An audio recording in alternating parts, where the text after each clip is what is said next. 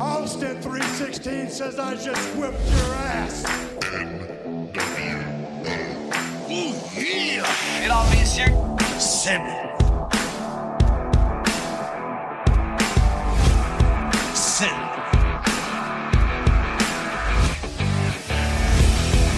Pour la lutte, le catch, notre passion.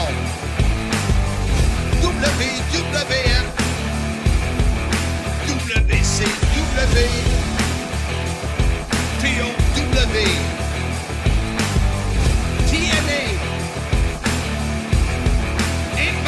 Wrestling. Ici Marc Blondin. Bienvenue dans l'univers du sim. Depuis 1986, je vous divertis et je continue à le faire. Ici l'incroyable Handsome animateur du CIM. Soyez-y, mesdames, messieurs, le podcast des fans du sport spectacle. Salut tout le monde, bienvenue au podcast Soyez-y, mesdames, messieurs, votre rendez-vous hebdomadaire pour discuter de lutte professionnelle. Mon nom est en compagnie, bien évidemment, de Mr. Fun International, Top of the World, The Original, Vintage depuis 1958. Je suis plus juste self-proclaimed legend. Là. Ah André Roy m'a dit vendredi passé, t'es une légende. Wow! Venant d'André Roy, on prend ça comme du cash, mais quoi d'autre? T'es quoi d'autre, à part une légende? L'homme au mollet d'acier. Mais comme dirait Slice, Sylvain Grenier, Tous les gros ont de gros mollets, j'ajouterai aveugle, sourd, sénile, amnésique. amnésie, mesdames, messieurs. Ce segment du fait saillant dans le monde de la lutte vous est présenté par notre ami Max Bacon, courtier immobilier résidentiel Remax Signature. Pour ton projet de vendre ou acheter une résidence, ajoute-y du bacon. 514-260-9415. T'as l'air en grande forme, partner. Toi, ça va-tu mieux? Écoute, la gastro s'est invitée chez les Cléments cette semaine. Euh, je pense que j'étais après mourir hier. Là, je vais un peu mieux, mais écoute, euh, pas facile. C'est ça que tout le monde me disait, comment ça marche avec Hanson. Ben, je me fait chier. Mais c'est plus l'inverse, hein? Oh! Non, non, c'était pas, pas par ce bout-là que ça a sorti. Euh, on va épargner les détails à nos auditeurs. Oui, oui, surtout, il y en a qui écoutent ça à l'heure du repas. Ah, écoute, on vient d'entendre la pub euh, pour notre fait saillant de la semaine euh, Ouais. présenté par Max. On vient de l'entendre. Ah, et on n'a pas le choix. hein. Les gens s'attendent à ce qu'on parle de notre grosse nouvelle de notre côté. euh, Scott Damore, qui, euh, qui a été licencié Ouais. par Anthem. euh, c'est, ça a été tout un choc pour nous deux puis pour bien du monde. Écoute, personne ne s'attendait à ça. Nous, on était là, Hard to Kill, le retour de TNA. Après le passage à Impact, on vient à TNA. Scott Damore, dans les semaines subséquentes, menant Hard to Kill, a fait des promos enflammés dans le ring. Même nous, la promo qu'il nous a faite avant le meeting de production, il nous a parlé du cœur, c'était bon. Tout le monde Mm. était derrière Scott Damore. Puis là, cette nouvelle-là qui arrive, que Anthem met fin à son contrat, euh, tout le monde était sur le cul, comme on dit. Oui, mais en, et puis euh, moi, j'étais sur le bord d'y envoyer un courriel là, pour relancer RDS. Ben oui. Euh, je travaillais là-dessus avec PCO. Euh, et la même, la même journée que, que je devais envoyer le courriel, j'ai reçu, moi, le premier qui me l'a envoyé, c'était Sylvain Grenier. Euh, puis après ça, ça a déboulé. là. je l'ai reçu euh, 447 fois, là, Uh-huh. la nouvelle. Euh, mais euh, c'est ça. Écoute, euh, euh, tout le monde est assommé. Toi, tu as parlé à une couple de tes chums de TNA aussi. Ouais. Personne, hey, tout le monde est, personne ne s'attendait à ça. Euh, J'ai parlé à PCO un peu aussi. Puis, tu sais, ça a vraiment pris tout le monde par surprise parce que tout le monde voulait travailler pour Scott. Tu sais, c'était pas juste un boss, euh, quelqu'un qui s'occupait du côté créatif. C'était un de leurs chums, il faisait confiance. Il, aurait défoncé toutes des murs pour lui. Puis là, le retour de TNA, comme j'ai dit tantôt. Puis là, on, on se sépare de Scott Demore. J'ai hâte de voir l'ambiance.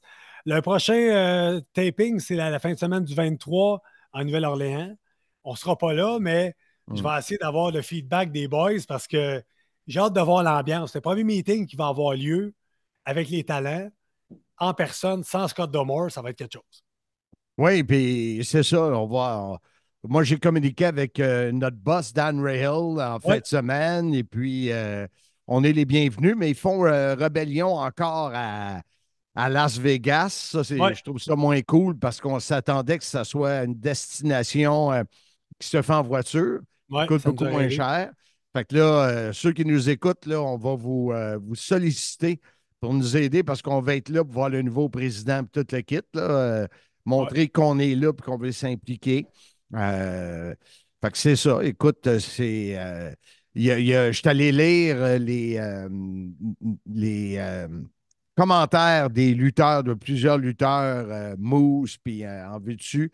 La plupart sont assommés. Ah Ah. oui, puis Euh, Semble-t-il qu'il y a eu un appel euh, avec euh, un Zoom avec tout dans la même journée avec Ouais. le nouveau président et que Jordan Grace aurait dit à la fin This is bullshit.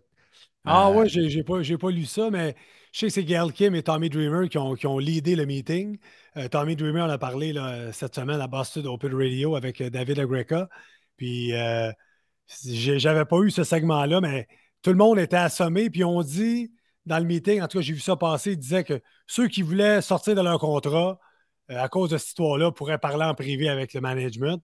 On n'a pas eu de nouvelles de ça. Donc, tout le monde a besoin de travailler. C'est sûr que ces gens-là, il faut qu'ils regardent vers l'avant parce qu'ils ont un travail, ils ont un contrat, ils ont de l'argent à ramener à la maison. Mais écoute, c'est. On t'a assommé, nous autres aussi. Il a tout le temps été bon. Puis tu parlais des lutteurs qui, qui publiaient sur les réseaux sociaux à quel point Scott était bon pour eux autres. Moi, j'en ai profité pour publier la photo Mhm. euh, un after party qu'on a eu à Toronto euh, au. euh, ben, il y a un an, Rebellion l'année passée. Rebellion au Rebel Nightclub. On a une photo de les deux avec Scott Demore en, en mode cocktail. Puis il a tellement été bon pour nous autres. Il a toujours pensé à nous autres. Il nous mettait tout le temps over dans les meetings. Euh, c'est- triste là, que ça se finisse comme ça. Puis on- euh, sur une, une note plus drôle, on se rappellera ta conversation que tu as eue avec lui, la blouse ouverte, les culottes aux genoux. Tu sais, Oui. C'est ça. Dans le vestiaire après un des shows, il faut Ouais, mais- donner un peu de détails. Oui, oui, ça fait mais- drôle, là. Faire sa part, Scott, il nous aimait, ça paraissait. Euh, il te respectait beaucoup de la relation que vous avez eue ensemble depuis tant d'années. Euh, Quand je suis arrivé là, 2004. que- le premier show qu'on a fait live, j'étais gêné de mettre ma, ma chemise en léopard. J'étais dans le vestiaire en de m'habiller, puis il m'a dit What a shirt. Ça m'a comme donné la- son blessing en disant J'ai dit ça, c'est Handsome Jeff. Il dit Parfait. J'ai comme eu le blessing du boss de, porter mes couleurs. Mais, tout cas, mais tout ça tout le monde trouvait ça bizarre que tu sois gêné de mettre la chemise quand tu as cette face-là, là, sais. Oh, le gars, il fait sa langue. On est dans l'émotif. Marc fait sa langue sale. Incroyable. Là, c'est sûr qu'il va y avoir plein de rumeurs qui vont sortir. Qui va sortir. Nous, ce qu'on a entendu, c'était vraiment une question d'argent. Euh, il y a beaucoup, beaucoup de liens qui nous amènent sur le fait que Scott voulait que TNA soit plus gros euh, et que Anthem, eux autres, étaient bien contents comment ça roulait leur petite affaire. Euh, il y a d'autres rumeurs qui disaient que Scott voulait acheter TNA. Il avait Ouais. déjà euh, un partenaire financier. Écoute, c'est la- déjà, déjà bizarre. Ceux qui écoutent ça, ça sort mardi. Nous, on est dimanche avant le Super Bowl, au Ouais. moment où on enregistre, toi et moi. Et c'est bizarre qu'on n'ait pas eu, euh, après tant de jours, ben tant de jours, 5-6 jours, là, on n'a pas eu les vraies raisons. Ouais. Parce qu'au départ, avec l'affaire de McMahon puis tout, là, euh, on voulait euh, s'assurer qu'il n'y a rien de, Ouais, ouais, exact. de Ben, ce il côté-là. là. Il n'y a rien qui a coulé de ce côté-là, donc je suis content. Ouais, que, moi aussi. On n'a pas eu de mauvaises, euh, mauvaises histoires qui sont sorties. Mais tu sais, il y en a aussi, tu parlais des, des- des suppositions. Il y en a un autre que j'ai vu qui disait que Scott Demore prenait trop de place dans TNA, était trop le visage de TNA, puis Anthem ne voulait pas que ça soit ça. Donc, tu sais, dans, les prochaines semaines ou mois, euh, le chat va sortir du sac, comme on dit, c'est sûr et certain, mais à date, il n'y a rien qui a coulé là-dessus. Mais quelle histoire quand même! Moi, j'étais sur le choc, toi aussi. On se disait, qu'est-ce qui va arriver de nous autres? Heureusement, c'est cool, le, co- le courriel de Dan Rael, qui est notre boss à, à TNA, qui nous a dit non, non, vous êtes les bienvenus venir à Vegas. Puis parlant de ça, quatre billets à vendre euh, qu'on va faire tirer, zone Monsonex, euh, un là, c'est- Canadiens. Ça, ça, on va vraiment besoin de votre aide parce que on veut être là live puis voir les nouveaux patrons. Ça va vraiment jouer sur le reste de notre aventure TNA, j'en suis certain. C'est contre qui le, le match? Écoute, de mémoire, c'est contre le Lightning de Tampa Bay un jeudi soir. Donc, c'est une bonne game. C'est le fun parce que tu vas là avec toi, tes chums. Alors, ça va être 20 par participation. Probablement qu'au moment où vous nous entendez, vous avez déjà vu ça passer. Alors, gênez-vous pas. Euh, Écrivez-nous en privé parce que, comme de raison, on ne peut pas afficher ça gros comme, euh, gros comme la terre partout, là, un petit tirage de même. Fait Ouais, que. Euh, on compte sur vous pour nous aider. Ce segment du fait saillant dans le monde de la lutte vous est présenté par notre ami Max Bacon, courtier immobilier résidentiel Remax Signature. Pour ton projet de vendre ou acheter une résidence, ajoute-y du bacon. 514-260-9415. Euh, on va y aller euh, maintenant pour l'épisode de la semaine. Ansem, on parle de lutte japonaise. Oui. Et euh, écoute, moi, c'est quelque chose que je ne connaissais pas. Euh, remarque que, on a des lutteurs d'ATNA, il y en a beaucoup en Amérique, euh, en Amérique du Nord maintenant qui sont de descendance asiatique. On en a vu plusieurs. J'en ai connu dans le temps de World Championship Wrestling, mais la lutte qui se passe là-bas, j'avais pas beaucoup d'informations. Et on est allé chercher euh, plein de. euh, comment je pourrais dire ça? Plein de Collaborateurs, collaborateurs, d'experts, des gens Ouais. qui trippent vraiment solide euh, sur la lutte, euh, la lutte japonaise. Donc, ceux qui entendent le téléphone, on s'excuse, là, ils sonnent euh, chez le beau-père.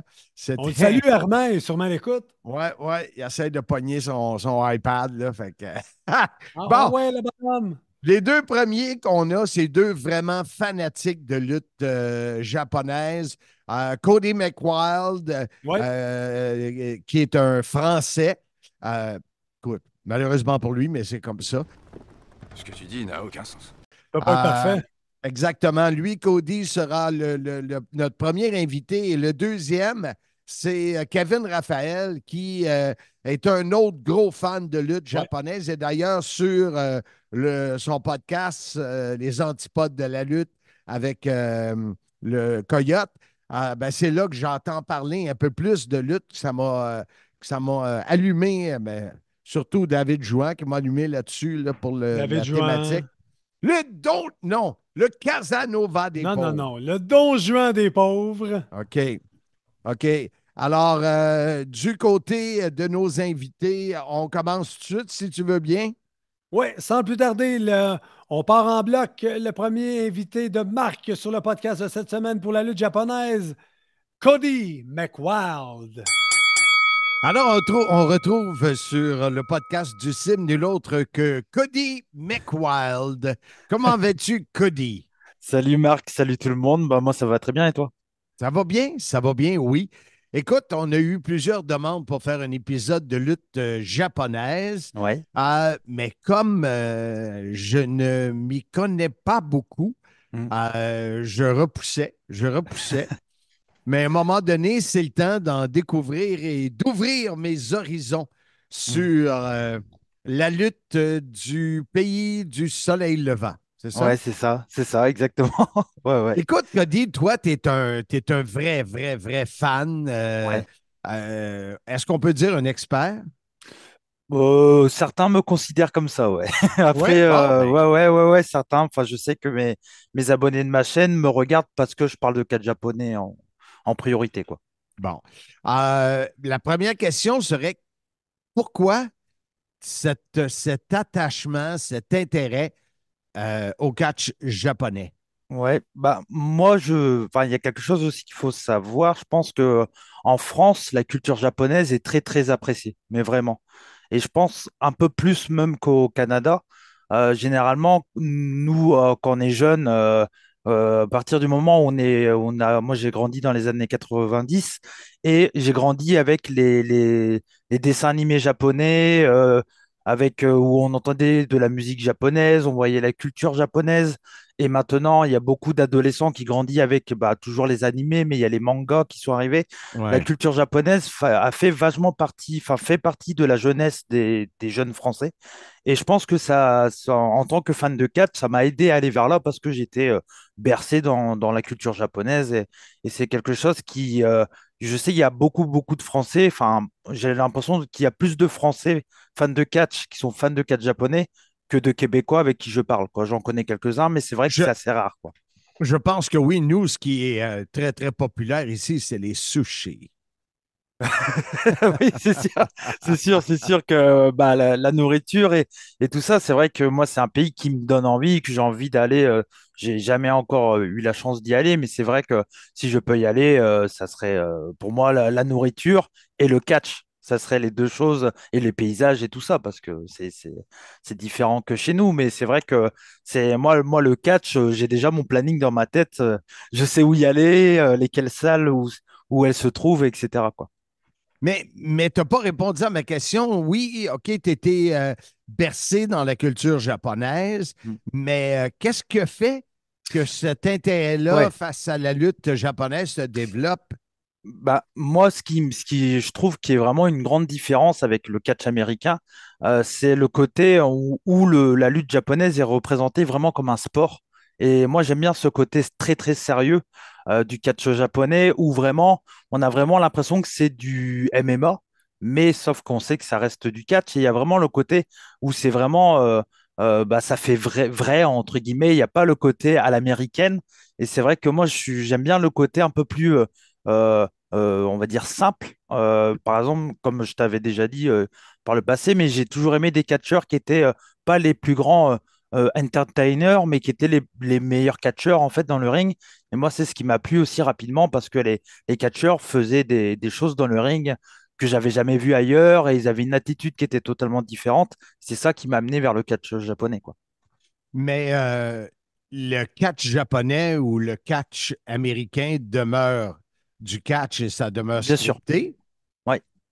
C'est c'est- Ouais, ouais, une, c'est une illusion que, que ça, ça, peut ressembler à du MMA. C'est total- totalement ça. Mais c'est dans la présentation, je pense aussi. Et puis dans la façon que c'est diffusé, il n'y a pas. euh, euh, généralement, ça marche en tournée euh, du côté du Japon. Donc il n'y a pas le côté où ils sont obligés de faire des émissions à chaque semaine. La façon de raconter les histoires est totalement différente.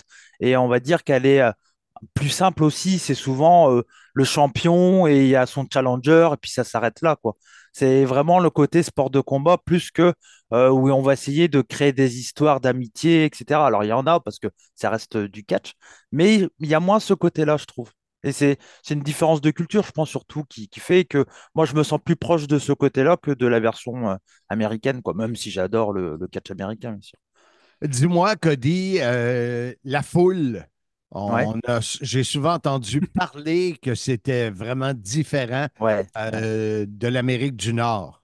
Oui, c'est ça. Ben, en fait, pour moi, la, la, le- la grosse différence avec la, foule euh, du Japon et la foule d'Amérique du Nord, c'est que j'ai l'impression qu'en Amérique du Nord, on, on va essayer, on va euh, limite anticiper les choses et on va être très, très bruyant, etc., etc. Là où au Japon, ils vont, ils vont réagir uniquement sur les actions qu'ils voient. Euh, il n'y aura pas de chant. Euh, euh, je je vais- pas le faire en anglais parce que tu connais mon accent anglais, mais il n'y aura pas de chant, ça c'est génial, ou, ou combattez pour toujours, ou ce genre de choses. Ils vont vraiment réagir quand il y a des gros spots, ou quand il y a des moments où ils vont chanter sur la musique d'entrée. C'est une façon de réagir où ils vont réagir vraiment à ce qu'ils voient sur le ring et pas anticiper, entre guillemets, et mettre une ambiance générale dans la salle, quoi. Donc ça arrive très très souvent que pendant des combats où il n'y a pas du tout de bruit, et il suffit d'une petite chose, ça peut être euh, une, une grosse prise ou, ou un truc assez habituel d'un des catcheurs pour que le public va réagir tout de suite, quoi. Et moi j'adore ça, le, ce côté-là. Et, et comment ils réagissent? Est-ce qu'ils se lèvent debout? Est-ce qu'ils crient? Ou... Oh, bah, ou- c'est des oh, ah, oh. Et c'est très particulier parce qu'ils Mais- font tous ah en même temps. mais, mais, mais ton japonais est très bon. Ah oui, alligato. Très, très bon. Non, mais, mais c'est ça, en fait, c'est ça. Et puis, il y a, il y a des chants, mais c'est des chants sur le moment. Enfin, on va dire que c'est des chants qui vont correspondre à un catcheur. Ça peut être, je vais prendre euh, l'exemple, Okada, ça va être des Okada, Okada, Okada. C'est pas des euh, This is awesome ou ce genre de choses. Hum, mais ça reste un public très, très bruyant. Et par exemple, dans les années 80, euh, 90, où le, catch japonais était le plus populaire, euh, pour moi, j'ai vu les plus belles ambiances dans des shows de catch euh, où les gens tapaient des pieds, applaudissaient tout le temps, criaient tout le temps. Et c'était vraiment impressionnant de voir ça. On peut retrouver des vidéos euh, un peu partout. Dis-moi, euh, les lutteurs américains Ouais. qui adorent lutter au Japon. Hmm. Pourquoi? Bah, moi, je pense que c'est, euh, je, je pense que la raison aussi, c'est parce que bah, c'est la culture japonaise qui intéresse, et c'est aussi le fait que c'est totalement différent. Bah, le, le public est différent, c'est pas la même façon de raconter les histoires. Et je pense aussi qu'au Japon, on, bah, alors j'ai jamais été au Japon pour catcher, mais c'est l'impression que j'ai. Il y a beaucoup plus de liberté à raconter des choses dans le ring, là où peut-être aux États-Unis, on est généralement un peu plus limité, je pense. Euh, je vais prendre comme exemple euh, un catcheur euh, reconnu, hein, Hulk Hogan, qui au Japon et aux États-Unis n'était pas du tout le même parce que ben, je pense qu'on lui demandait pas les mêmes choses ou, et puis aussi il n'était pas connu pour, de la même façon au Japon comme aux États-Unis. Donc euh, c'est ça qui était différent. Je pense que le fait pourquoi ils aiment bien aller catcher au Japon, c'est parce que ça leur apporte quelque chose de totalement di- différent et une autre façon de travailler, quoi. C'est et- c'est oui, pareil pour l'inverse, Marc. Les Japonais oui. adorent venir aux, aux États-Unis. Euh, Je vais prendre un- un- l'exemple d'un catcheur que tu as peut-être commenté à l'époque de la WCW, c'est Greg Muta, Oui, ben oui. euh, qui, qui adorait venir aux, aux États-Unis, qui a, qui a eu un partenariat avec TNA. Euh, il y a même eu un ban, un ban for Glory en, en 2014, je crois, du côté du Japon. Donc, euh, il y a eu toujours des liens euh, États-Unis, Japon. C'est depuis la création du catch au Japon dans les années 60 avec Ricky Dozan. Le but des Américains, c'était tout simplement bah, de jouer sur la triste réalité de la guerre et de faire des méchants, quoi. Ouais, c'était, l'objectif du catch. C'était ça, de faire réagir. Je regardais euh, Royal Rumble récemment Ouais. et euh, j'ai euh, j'ai eu cette pensée parce que je savais qu'on faisait le thème sur la lutte japonaise et de voir, euh, il y en a qui sont, sont américains, mais Ouais. de voir des, euh, beaucoup de, de, de, de gens de descendance euh, asiatique et japonaise, il y en a beaucoup. Euh, dans TNA, euh, il y en a aussi. Il y a Kushida qui a signé il n'y a pas Exactement. longtemps. Exactement. Euh, et si je te demandais de me nommer, selon toi, les top légendes de la lutte japonaise? Ah, je, j'ai, j'ai mon top 5. Donc, euh, premièrement, il y aurait bien sûr Antonio Inoki et Giant Ouais. Baba. Donc, Antonio Inoki qui a créé euh, New Japan Pro Wrestling et euh, Giant Baba qui a créé All Japan Pro Wrestling dans les années 70. Donc, c'est les deux grosses promotions, on va dire, du Japon. Même actuellement, un peu moins, mais ça reste quand même très populaire. Et puis derrière, moi, mon catcheur préféré, c'est Keiji Muto, donc le Great Muta. C'est le même catcheur, mais euh, le Great Muta est un personnage qui a été reconnu aux États-Unis, tandis que le catcheur Keiji Muto est inconnu aux États-Unis pratiquement. C'est, son personnage de Great Muta a été aussi au Japon, mais a été très très reconnu euh, euh, dans ses matchs avec Sting ou Ric Flair euh, début des années 80 90. Donc C'est moi, ça. Keiji, Keiji Muto, c'est un de mes catcheurs préférés. Et puis il y a Kenta Kobashi, euh, qui a été euh, également un grand catcheur des années 90. Et là, mon catcheur euh, japonais actuel, c'est un catcheur de All Japan Pro Wrestling, c'est euh, Kento Miyahara, qui est euh, comme on appelle au Japon. Et c'est un point aussi qui est assez important, c'est la, la, la place dans le roster est un peu différent que ce qu'on peut voir euh, aux États-Unis. Et au Japon, il y a toujours un leader, et c'est ce qu'on appelle l'ace. Et Kento Miyahara, c'est l'ace de, de la All Japan. Et quand on parle de l'ace, c'est tout simplement celui qui fait euh, venir les gens dans les salles, quoi. Bon, ça existe aux États-Unis aussi, mais on va dire qu'aux États-Unis, il y a souvent deux, trois catcheurs qui sont à peu près sur la même euh, euh, place. Je pense à, à la période WCW que tu as commenté. On avait des Hulk Hogan, des Sting qui étaient les têtes d'affiche. Et là, souvent, il y a un catcheur et il y a les autres derrière qui poussent pour prendre sa place, quoi. Donc, donc voilà. Oh, intéressant. Et, et, et cette ace-là, ace qui veut dire un as ou? Euh, oui, c'est ça, exactement, ouais. ouais. euh, cet as-là est suffisant pour remplir euh, des salles? Ben oui, parce que, alors bien sûr, il y a, y a tout le, le reste du roster qui aide, mais on va dire que c'est toujours celui qui est le plus populaire. Par exemple, euh, peut-être un nom que tu as entendu parler, bah, même que tu as dû voir, je pense, à, qui avait été à- dans les, euh, dans le show après euh, le dernier pay-per-view de TNA, donc tu avais peut-être vu le, les enregistrements en live. Il y a Kazushika Okada, qui est considéré comme euh, l'ace de New Japan Pro Wrestling parce que c'est le, le catcheur le plus populaire. Bon, il y a Hiroshi Tanahashi, mais on va dire que c'est les deux grands catcheurs. Mais euh, Okada, c'était la tête d'affiche euh, depuis 2012 jusqu'à maintenant, quoi. Donc, Et justement, tu parles de New Japan. dans les fédérations, est-ce que, tu sais, nous, en Amérique, il y a, y a il y a comme peut-être cinq fédérations, là, si tu calcules WWE, All Elite, euh, euh, TNA, Ring of Honor et Simmania. Bien surtout.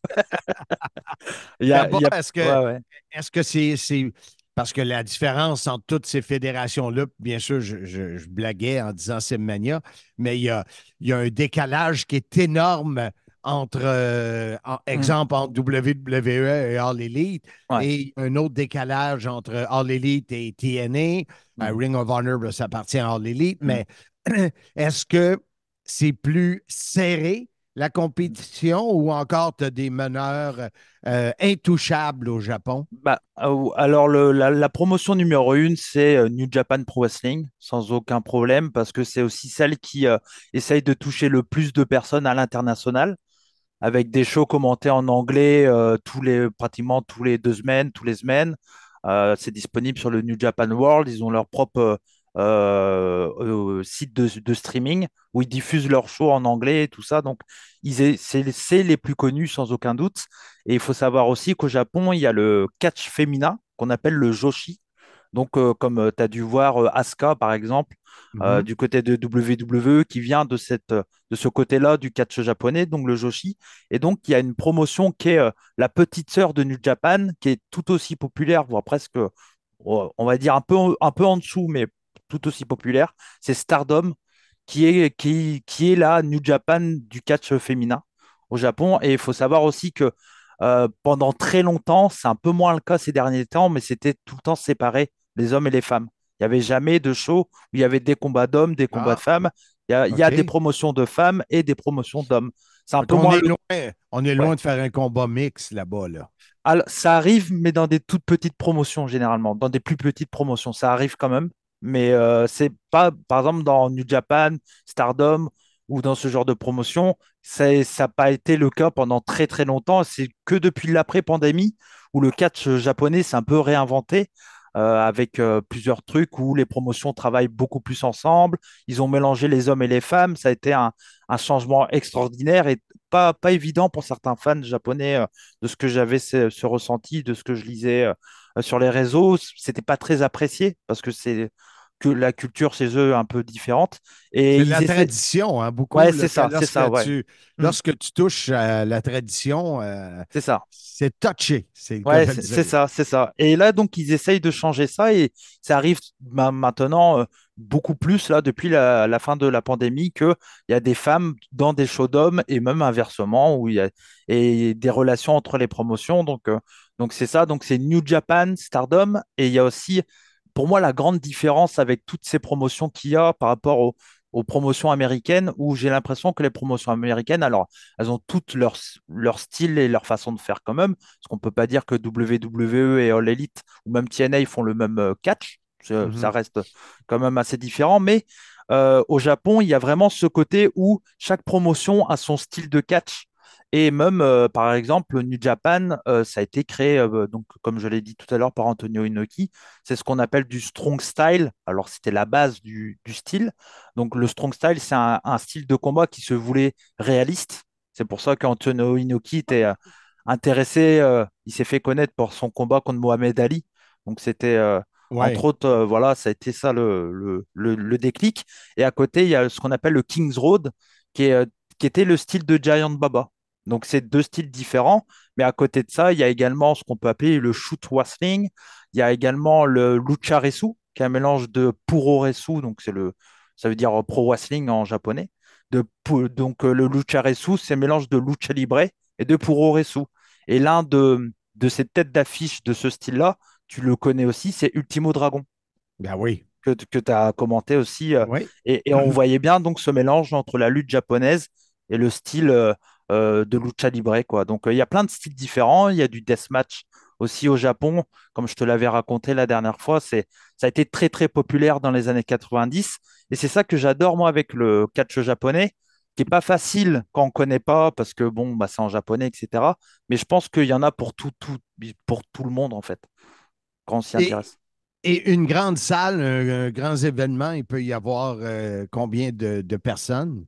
Euh, alors, dans les années 90, euh, plusieurs promotions, euh, All Japan, New Japan faisaient le Tokyo Dome. Le Tokyo Dome est plusieurs fois dans l'année. Le Tokyo Dome, c'est plein, c'est 40, environ 40 000 personnes.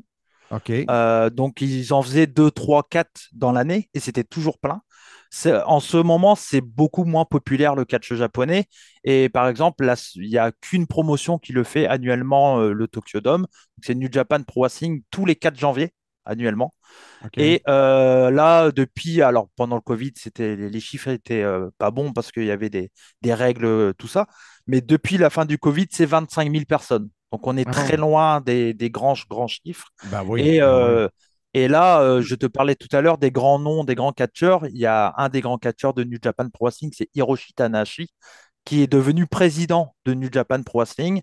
Et son objectif numéro un, c'est de re- re-remplir à 100% le Tokyo Dome. C'est son objectif. Mais c'est, c'est, il y a plein de promotions qui sont pas loin de passer à côté de la mort euh, avec le Covid parce que le catch est moins populaire. Et euh, bah, le Covid a fait que bah, voilà, il n'y avait pas de sous qui rentraient. Ah, écoute, en terminant, j'essaie de. euh, J'ai euh, euh, gobé tous- toute l'information euh, euh, que tu m'as envoyée et j'essaie d'imaginer le géant. Hmm. André le géant Ouais. au Japon. Ça devait être quelque chose. Oui, bah c'était en, en plus c'était à une période où alors moi j'ai vu très très peu de, de vidéos de, de lui, de, de André au Japon, mais c'est vrai que lui il était en plus quand il était là-bas, c'était une période où sa maladie n'était pas trop évoluée, donc Mhm. c'était un très très bon catcheur à cette, cette période-là. Il a des excellents combats euh, euh, de tête euh, contre Antonio Inoki, et bon de toute façon je pense que Bertrand Hébert serait mieux placé que moi pour en parler, Euh, mais mais c'est vrai que moi j'ai vu quelques combats de, de de, de lui au Japon. Et pour moi, c'est assez impressionnant. Et juste une petite- dernière information, Marc. Il y a peu de temps, il y a eu deux catcheurs français qui ont fait une tournée au Japon, Aigle Blanc et Tristan Archer. Et pour Oui. la première fois euh, depuis euh, toujours, il y a un catcheur qui a fait le main event au Korakuen Hall, qui est là une salle légendaire au Japon. Et donc, c'était le premier Français à avoir fait un main event euh, dans cette salle.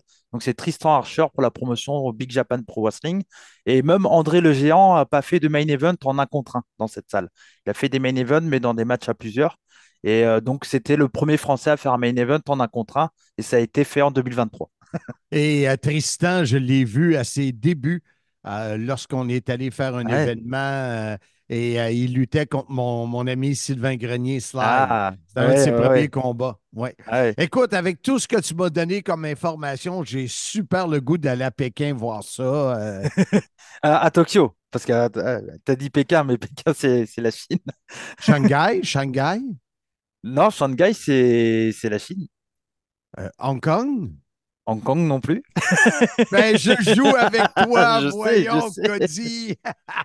Dis, je me disais, euh, alors il est, il est- il est peut-être très très bon commentateur, mais pas très bon en géographie. En effet, je suis peut-être pas très bon, mais ça, ça- ça doit être euh, vraiment, écoute, tout ce qu'on voit sur le Japon, euh, tu sais, c'est. Moi, j'ai j'ai env- j'ai envie de, pour, pour conclure, je pense que c'est vrai que ça peut faire peur parce que c'est en japonais, même s'il y a de plus en plus de promotions qui proposent leur show en, anglais, euh, comme je l'ai dit, New Japan Pro Wrestling, il y a des commentateurs anglais, Noah Pro Wrestling également, euh, ils ont leur network, c'est Wrestle Universe, ils ont aussi des commentateurs en anglais qui font très très bien le boulot, qui expliquent toutes les histoires, et, etc. Donc euh, maintenant, c'est quand même assez accessible. Et pour ceux qui s'intéressent aussi à All Japan Pro Wrestling, j'ai un compte Twitter euh, où je, fais, euh, où je donne les résultats, j'explique les histoires et tout ça. Tout ça en français, donc c'est AJPW France, tout simplement, sur Twitter. Et, donc, du, coup, voilà, il y a, plusieurs choses qui permettent de, plus, on va dire, euh, apprendre à aimer le catch japonais. Mais c'est vrai que je peux comprendre que ça fait un peu peur. Et euh, si je peux me permettre juste de faire ma, petite pub pour euh, un truc qui est assez important pour moi, c'est que j'ai commencé à faire des vidéos courtes de, entre 10 et 15 minutes sur ma chaîne YouTube, donc chez Cody. Où je présente tout simplement des catcheurs japonais, les légendes du catch japonais. Et donc, si vous voulez apprendre dans un format court un peu l'histoire des, grandes légendes, c'est un bon moyen. C'est des formats qui sont euh, faciles d'accès et rapides à regarder. Donc, euh, donc voilà. Chez Cody. C'est ça, chez Cody sur YouTube. Mais on n'a pas, on, pas de problème à l'avoir vu que c'est codé. non, non. c'est pas. Ouais, non, non, non, il n'y a pas de souci. OK, OK, celui-là, je ne le garde pas dans mon répertoire. Cody. J'ai préféré plus Shanghai et, Pékin. Mais euh, tu sais pourquoi j'ai des problèmes avec ma piscine ici? Euh, non. Parce japonais à nager. Ah oui, oui, effectivement. Moi, j'aime bien aussi. Attention à toi, c'est un plaisir de te parler. Bah euh, euh, on va sûrement avoir la chance à nouveau, un autre thème. Euh, Avec plaisir. Où, notre ami David va me dire Oh, oh, faut être du côté de Cody. Alors, on ira chez Cody. Eh ben, merci à toi, Marc. Et, ben, merci, puis à, très bientôt. Très bientôt. Hey, tu connais-tu Bob? Oui, ça me parle, j'ai déjà entendu, euh, j'ai plus la blague, mais je, je, t'ai déjà entendu dire la blague, mais je sais plus là. Bye bye. Ah oui. On est très heureux d'avoir avec nous Kevin Raphaël. des nouvelles lunettes, ça, mon Kevin? Ah, écoute, moi, euh, j'ai comme un, petit toc de lunettes. Fait que j'achète quand même beaucoup de paires de lunettes que je perds et que je retrouve.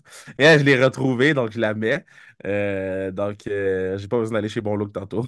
Et ceux qui sont sur YouTube voient les nombreuses paires de chaussures derrière lui. Un autre, un autre toc? un autre problème. Un autre problème, ça. J'ai bien des problèmes. je voulais te parler, puis j'apprécie euh, beaucoup euh, que tu aies accepté l'invitation, Kevin. Euh, souvent, sur les antipodes, tu aimes beaucoup parler de lutte japonaise. Et je t'avoue que moi, je ne m'y connaissais pas beaucoup. Mais là, avec Bertrand Hébert, avec Cody McWild en France et maintenant toi, euh, pourquoi euh, cet engouement?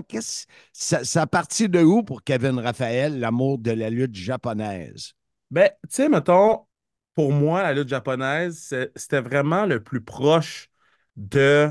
Euh, en anglais, du shoot wrestling, là, de la réalité de, de, lutte, de, du combat ultime, si on veut, ou ces affaires-là, parce que c'était tellement stiff, parce que on met vraiment de l'emphase sur les histoires, puis chaque victoire, chaque défaite compte. On en reparle dix ans plus tard de chaque défaite ou de chaque victoire. Puis euh, moi, je suis un grand fan de la culture japonaise, de leur discipline, euh, de, tout ce qui, de, tout ce qui est en lien avec ça. Puis, euh, tu le fait que tu dois passer dans le dojo avant de. Après ça, il faut aller faire une excursion. Après ça, il faut que tu reviennes. Tous ces trucs-là, euh, vraiment, vraiment, vraiment cool que je trouvais. Je trouvais que c'était un bon clash avec la, tout ce qu'on voit ici, tout ce qu'on voit aux États-Unis, tout ce qu'on voit au Mexique. là, je suis comme tombé là-dedans. Euh, je suis tombé là-dedans. Mais quand tu disais au début de ta réponse que duré 17 minutes, ah, je vais faire attention. pas grave, pas grave, je suis habitué. Euh, te dit, euh, je trouvais que, en disant que ça avait de l'air stiff, ça avait de l'air vrai, ça avait de l'air MMA, mais pourquoi tu as dit je trouvais? Parce que c'est ça aujourd'hui. Ah, ben, non, je pense que l'encore encore aujourd'hui. Je pense que le style a changé. Euh, je pense qu'on fait plus de place euh, au divertissement, on fait plus de place aux, gens qui prennent leur envol. Euh, on le voit avec Kenny Omega, on l'a vu avec Kenny Omega, en fait, on l'a vu avec euh, Will Ospreay, euh, Hiromu Takahashi, toute, cette gang-là, qui sont au haut de la carte El Fantasmo qui sont en haut de la carte, puis que c'est plus des lutteurs d'envol. Euh, ça ne va pas turn off, par exemple, à écouter la lutte japonaise. Au contraire, moi, je suis un grand fan de Will Ospreay. Pour moi, Will Ospreay, c'est le meilleur lutteur au monde depuis mm-hmm. plusieurs années. Euh, puis, il a fait sa marque à New Japan en faisant ses flip-flops. Donc, euh, pour moi, ça n'a pas changé mon appréciation, mais c'est sûr que la lutte japonaise a énormément évolué à travers le temps. Toi, si on regarde euh, la lutte euh, nord-américaine, euh, est-ce que tu mets autant de temps à regarder la lutte japonaise? Je sais que souvent tu regardes les, les saillants parce qu'à un moment donné, tu ne peux plus, là, tu peux plus à moins que tu aies 40 heures de libre dans ta semaine pour écouter de la lutte. Là. Mais est-ce qu'elle a autant d'importance que la, la E et All Elite, entre autres? Ben, tu sais, moi, souvent, là, euh, j'ai de la lutte en background pendant que je travaille, tu sais. Fait que, tu souvent, ils sont comme, comment tu as le temps d'écouter All Elite Wrestling, TNA, WWE, euh, puis certains shows connexes? Ben, c'est parce que quand je travaille sur la grosse télé, il y a la lutte qui joue, puis je lève la tête pour les, moments qui sont importants ou quoi que ce soit, puis après ça, je continue à travailler sur mes autres dossiers sur l'ordinateur. Donc, ça fait en sorte que dans ma journée de 8 heures, il y a peut-être 6 heures ou 7 heures de lutte qui va jouer à la télivision. Dans il faut que tu sois chez vous, ça. Tu sais, si t'es à gauche, à droite d'un studio, d'un. Euh, quand, quand, je suis chez nous en studio, euh, chez nous au bureau, c'est ça. Mais euh, qu'est-ce qui est le fun avec la lutte japonaise, spécialement en japonais, c'est que ça me fait vraiment un bruit de fond. Un vrai de vrai bruit de fond. Parce que je comprends pas qu'est-ce que les gens disent. Parce que quand c'est en anglais, j'entends un mot, je lève la tête, puis tu sais, ça, ça, me distrait un peu. Mais quand c'est en japonais, c'est comme ma méditation, entre parenthèses, parce que les commentateurs hurlent, hurlent, je lève la tête. Quand ils hurlent plus, je redescends, puis je travaille. Fait que c'est pour ça que je me mets à écouter énormément d'heures de lutte japonaise. Puis le meilleur exemple, c'est le G1. Le G1, j'écoute tous les matchs euh, de, cette, de ce tournoi-là. Puis la façon que j'ai trouvé pour les écouter, c'est vraiment de, travailler en même temps, puis de l'avoir sur l'écran, puis de prendre mes notes. Je la tête, je prends mes notes, je continue à travailler. Donc, euh, ouais. Comment tu perçois les échanges? Euh, je ne parle pas d'être échangiste, mais euh, je, parle vraiment de, exemple, les lutteurs, tu as parlé de Will Osprey, d'Omega, André le Géant dans le temps, tout ça, et vice-versa. Euh, moi, j'en ai présenté euh, plusieurs dans le temps de World Championship Wrestling, WCW. Comment ça, est-ce que c'est quelque chose que tu trouves cool ou si tu aimerais mieux que ça reste juste japonais? Ah non, je trouve que ça, met plus de yeux sur le produit, ça, offre plus de discussions. Euh, on se rend compte qu'il y a beaucoup plus de gens qu'on pense qui ont, une connaissance de certaines légendes du Japon. Avec, avec naturellement, euh, les réseaux sociaux, on a plus accès. moi, quand j'étais plus jeune, je n'avais pas accès au Japon. Fait j'ai dû backtracker. Puis, oh my God, Tanahashi a eu ce genre de match-là plus jeune. Moi, j'ai juste Tanahashi qui a de à courir les câbles. tu sais. Euh, puis, je dis ça, mais Tanahashi donne des excellents matchs avec Zack Sabre Jr. en ce moment. Euh, mais non, je trouve que c'est une bonne chose de voir Suzuki contre Edge à All Elite Wrestling. Je trouve que c'est une bonne idée. Est-ce qu'on pourrait promouvoir l'événement un peu plus? Oui. Est-ce qu'on avait la capacité? Peut-être pas. Bon, là, il y a plusieurs choses qui rentrent en ligne de compte. Mais ouais, moi, je pense que si on pouvait mettre un peu plus d'emphase là-dessus, ça serait bien. Maintenant, du côté des. Euh, moi, j'ai eu beaucoup d'images, puis tout ça, la réaction de la foule au Japon. Oh my God. C'est. C'est. Moi, là, c'est ce qui me faisait rire le plus au début parce que c'est tellement contre-intuitif de ce qu'on connaît ici. Ici, on hurle pour rien, on chante, on ci, on ça. Au Japon, pour qu'il hurle, là, ça en prend. Sinon, c'est des applaudissements. Puis, euh, tu sais, pendant la pandémie, il y avait l'application parce qu'il n'y avait, pas, avait pas le droit de crier pendant la pandémie dans les, dans les stades, dans les arénas. Donc, il y avait une application pour faire du bruit qui faisait yay au bout. Ça a duré un show. Mais, tu sais, j'aime, j'adore l'idée de ne pas hurler pour rien. J'adore l'idée de, quand tu fais du bruit, ça compte, puis je comme wow! donc, euh, ça aussi, quelque chose qui m'a vraiment marqué. Puis, tu sais, les applaudissements, là, c'est différent dans le monde de la lutte, ben, on dirait. Hein? T'en du théâtre, tu sais. Exact. Puis si tu regardes les lutteurs euh, nord-américains, ils tapent, tu sais, pour aller chercher pour. Dès que c'est trop tranquille dans une salle, ils tapent pour créer un buzz, faire. Euh, faire du bruit. Alors, De ce côté-là, c'est bien différent. Est-ce que Kevin Raphaël a déjà vu de la lutte au Japon?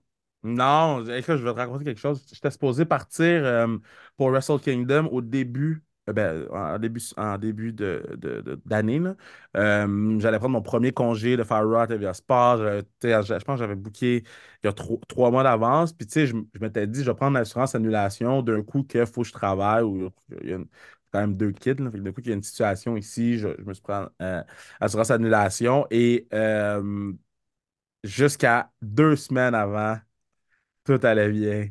Ah, Et là, ouais. et là, il y a une situation où j'ai dû rentrer travailler puis que je pouvais pas vraiment. Ça devait être moi qui fasse ce truc-là. Puis j'avais Ah! Je peux pas avoir des choses nice. Fait que je vais réessayer l'année prochaine. puis Je vais réessayer à chaque année parce que je veux voir Wrestle Kingdom. Je veux voir. euh, j'aimerais ça voir un G1 aussi.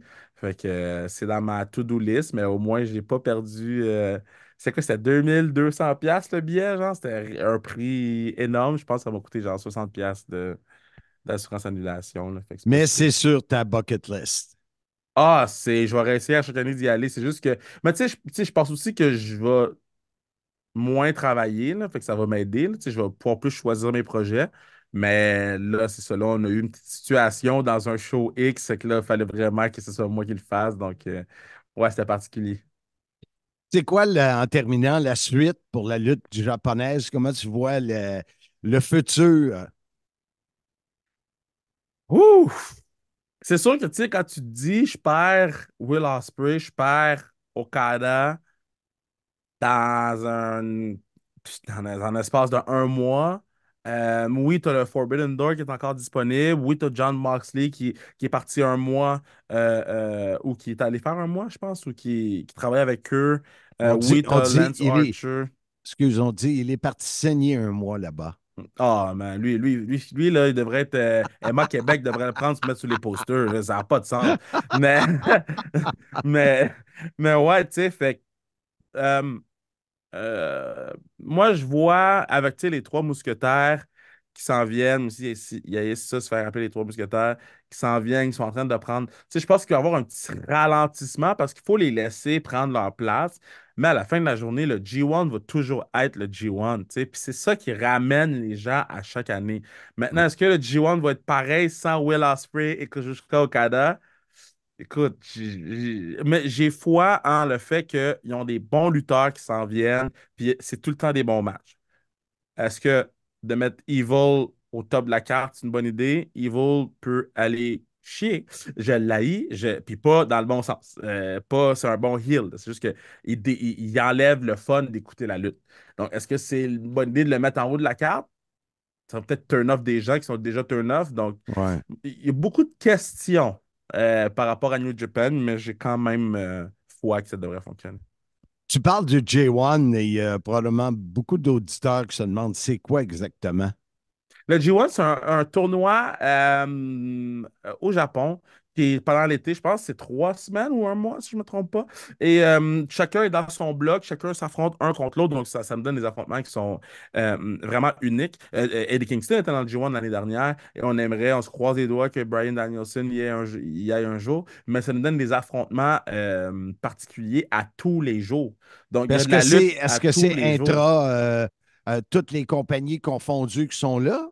Ou non? Ben, non, dans le fond, avant, c'était vraiment juste New Japan, mais depuis euh, qu'il y a la relation entre AW et New Japan, euh, on a vu plusieurs gens de, de AW aller au euh, G1.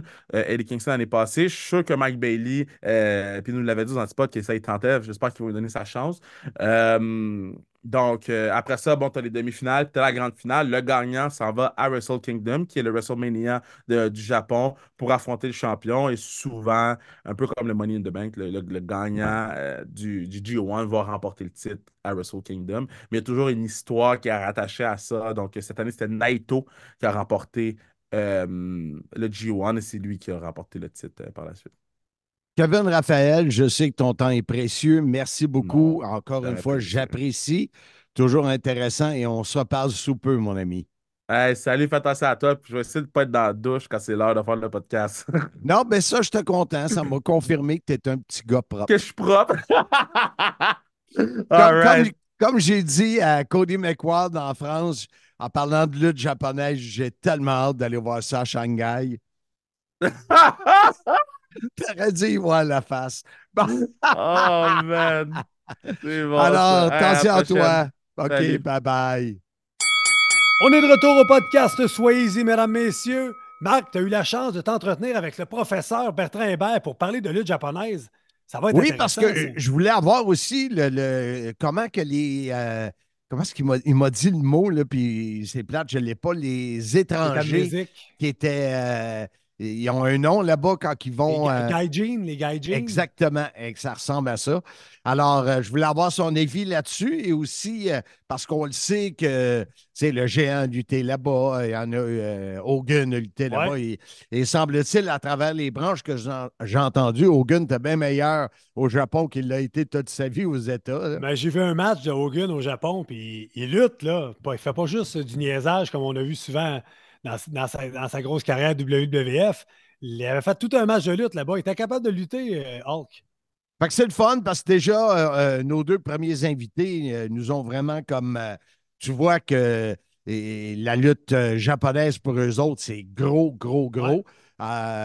Et on va voir ce que Bertrand a à nous dire parce que lui aussi, il est toujours intéressant, toujours si dynamique dans sa voix. Ben, non. OK, il n'est pas dynamique dans sa voix, là. Mais mais moi, je l'ai je l'ai vu au karaoké de Pat Patterson. Il était Ah. très dynamique ce Oui, soir-là. c'est la seule fois de sa vie, je pense. Alors, sans plus tarder, on écoute le très dynamique professeur Bertrand Hébert. On retrouve le professeur Bertrand Hébert. Ceux qui regardent euh, sur YouTube vont sûrement apercevoir sous peu sa grosse main qui vient toucher un bouton de son cellulaire. Ah, ben non, il n'y en a pas? C'est Comment- effets. Ah, comment ça va, mon cher Ça, Bertrand? ça va super bien ce matin. Euh, Quelle performance écoutant- le, le 19 janvier dernier. Wow! Hein? Il faut ce qu'il faut. Moi, là, il n'y avait aucunement question que Pat vienne me chatouiller les pieds parce que j'ai pas assez chanté ou j'ai pas assez pris euh, un petit verre. Par Ouais. contre, je blâme qu'il y avait beaucoup trop de jus de canneberge dans la vodka. Pour ça On a eu que- une belle soirée. On fait allusion, on vous en a parlé un peu la semaine passée, euh, il y a quelques semaines. On fait allusion, bien sûr, à cette euh, fête qu'il y a eu en l'honneur de Pat Patterson, organisée par Bertrand Sly avec mon aide un peu. Alors, euh, c'était c'était- c'était le fun de le voir de même. Je ne t'avais jamais vu. Je ne connaissais pas ce Bertrand Hébert-là. il, il sort des fois, là, des grandes occasions. On voulait t'inviter sur le CIM aujourd'hui, euh, Bertrand, pour euh, parler de lutte japonaise. Euh, je t'avoue que ce n'est pas une lutte que je connais. J'ai eu des. J'ai décrit des combats avec des, des- des Japonais, j'ai entendu parler, j'ai lu, j'ai vu des photos, mais je ne comprenais pas euh, pourquoi des gens sont, sont si accros à la lutte euh, japonaise. Et là, avec ce, ce thème, cet épisode-là, ben, euh, j'apprends. Écoutez, le- le- le- la lutte au Japon, euh, c'est probablement le pays après les États-Unis et le Canada et l'Angleterre, c'est dans les, et le Mexique, c'est un pays où, mais il est un peu isolé. hein. C'est une île, c'est dans son coin de pays. Il n'y a pas d'autres personnes de cette langue-là. Et donc, c'est devenu quand même un, un- un- un- sport important dans les années 90. On, on aimait, on aimait nous dire qu'à part le sumo et le baseball, il n'y avait rien de plus populaire comme sport au Japon euh, ou comme spectacle. Il faut Quand dire même. que la lutte, faut dire que la lutte, ça rejoint un peu euh, l'honneur. euh, ça rejoint également le, le- le- le- le- le- les théâtres kabuki. Il y a beaucoup de choses qui viennent chercher les Japonais. Ce que je trouve qui est intéressant du, de la lutte au Japon, c'est que ça, c'est ce que, selon moi, se rapproche un- le plus de, en termes de, de rapport entre les lutteurs locaux puis les lutteurs étrangers de ce que nous, on connaît au Québec. Euh, dans les années 50, la JWA va être formée par Riki Dozan, qui est étrangement un coréen, mais ça va sortir des années après sa mort, Ah, euh, et qui va devenir la première super vedette du monde de la lutte euh, au Japon et euh, va euh, de ce, de ce moment-là créer cette espèce d'engouement-là envers le local, le japonais qui vient planter le méchant américain. Et on se souvient, hein, on est en 51, on est six ans après la Deuxième Guerre mondiale. Exact. On a besoin d'un boost de morale. hein. On a besoin de se sentir valorisé. Et quoi de mieux qu'un sport scénarisé où on peut justement euh, montrer que nous, oui, on est capable, les Japonais. Euh, nous, on peut. Euh, donc, euh, c'est là-dessus beaucoup aussi au Québec, que ce soit Johnny Ojo ou Yvon Robert ou Dino Bravo dans les années 80. affrontaient souvent le méchant américain ou le méchant étranger qui arrivait, qui venait foutre le, bordel dans la baraque et le, héros local, le shérif, faisait le ménage. Donc, la JWA va connaître plusieurs années de succès, mais en 1972, euh, il y a un schisme à l'intérieur de cette compagnie-là et euh, les deux vedettes montantes, les deux Young Boys, parce qu'au Japon, on va appeler une recrue un Young Boy, euh, Antonio Inoki, un ancien joueur de baseball, un ancien, non, lui, c'était plutôt un, athlète de track and field, euh, d'athlétisme. Et on a Giant Baba, euh, ou Shoei euh, Baba, qui lui est un joueur de baseball. Euh, donc, l'autre importation américaine euh, d'après-guerre ah, qui, ah qui, qui, a gagné beaucoup en popularité au Japon. Euh, et ces deux personnes-là vont. Et là, la lutte et la télévision, hein, que ce soit au Mexique, au Canada, aux États-Unis ou au Japon, c'est toujours clé. Donc, il y a deux stations de télé qui vont donner à chacune des compagnies formés par ces jeunes vedettes-là qui se séparent et qui vont chacun de leur côté. Donc, Antonio Inoki, lui, va lancer New Japan Pro Wrestling, euh, qui est aujourd'hui la plus grande compagnie qui on a au Japon. Puis, Giant Baba, lui, ça va être All Japan Pro Wrestling. Euh, All Japan qui existe toujours, mais qui est plus considéré comme une compagnie indépendante aujourd'hui. Euh, malheureusement, heureusement, euh, la compagnie était dirigée principalement par Baba, qui va être malade euh, vers la fin des années 90, euh, 2000. Et la, plus grande vedette de cette époque-là, qui était Misaru Misawa, va quitter la compagnie en, l'an 2000. Il appelle ça l'exode, si on veut. Et il va créer la compagnie Noah. les Japonais n'ont pas peur des symboles. C'est vraiment l'arche de Noé. Euh, okay. littéral.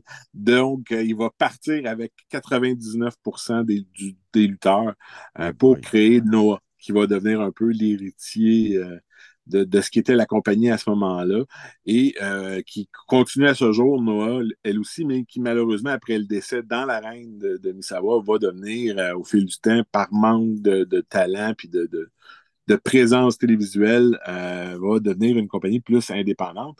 Euh, par contre, le Great Muta a terminé sa carrière là. C'est d'ailleurs là que Shinsuke Nakamura a fait son match au Japon euh, pour, contre le Great Muta dans la dernière année.